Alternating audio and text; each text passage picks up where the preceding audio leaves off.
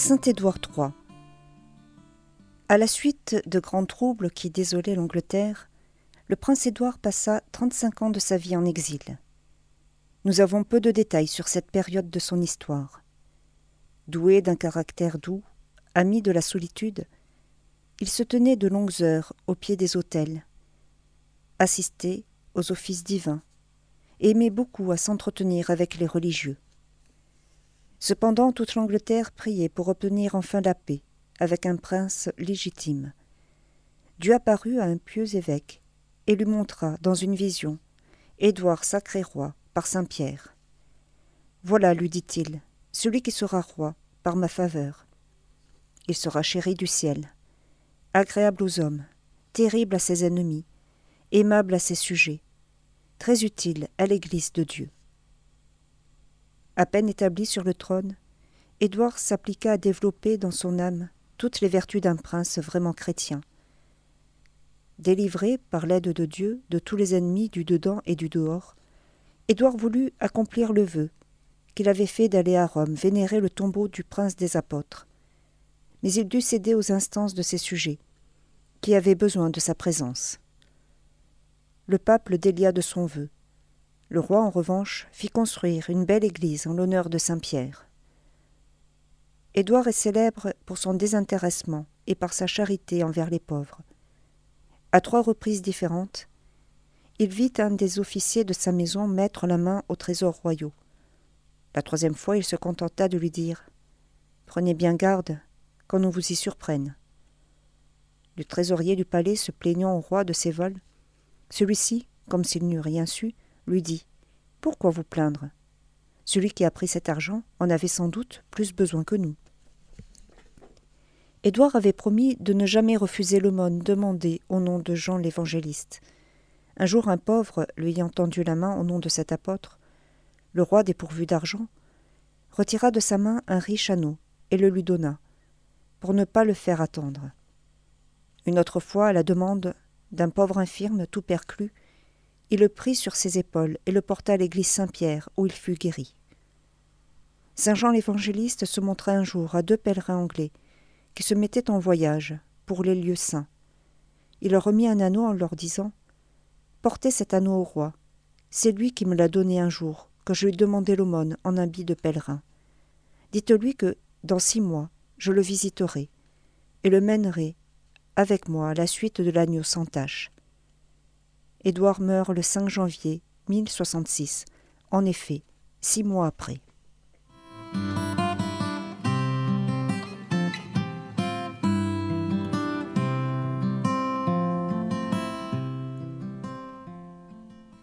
À Alexandrie en Égypte, au IVe siècle, Sainte Saclétique, vierge, qui après la mort de ses parents, distribua aux pauvres tous ses biens et vécut jusqu'à plus de quatre-vingts ans dans la retraite, la prière et la plus grande austérité.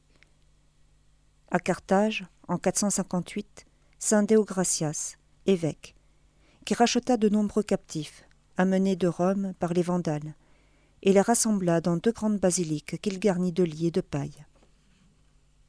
À Rome, commémoraison de sainte Émilienne, vierge, tante du pape saint Grégoire le Grand, qui passa de cette terre vers le Seigneur peu de temps après sa sœur Tarsila, au VIe siècle. En Bretagne, l'an 868, saint Convoyant et abbé fonda à Redon le monastère du Saint-Sauveur, où sous sa direction et sous la règle de saint Benoît, des moines brillèrent d'une remarquable piété. Le monastère ayant été détruit par les Normands, il en construisit un nouveau, à Plélan, où il mourut octogénaire près de Wolkenbourg, dans le Limbourg, en 1165, Saint-Gerlac, ermite, remarquable par sa vie de pénitence et son zèle à nourrir les pauvres. À Taudis, en Ombrie, en 1237, le bienheureux Roger, prêtre de l'ordre des mineurs, qui fut un fervent disciple et imitateur de saint François. À Angers, en 1794, les bienheureux François Pelletier, Jacques le Doyen et Pierre Tessier, prêtre et martyr, qui pendant la Révolution française furent guillotinés pour être demeurés fidèles à leur sacerdoce. À Philadelphie, en Pennsylvanie, L'an 1860, Saint Jean Népomucène Neumann, évêque de la congrégation du Très Saint Rédempteur, qui vint en aide aux immigrants pauvres par son action, ses conseils et sa charité, et s'appliqua à promouvoir la formation chrétienne des enfants.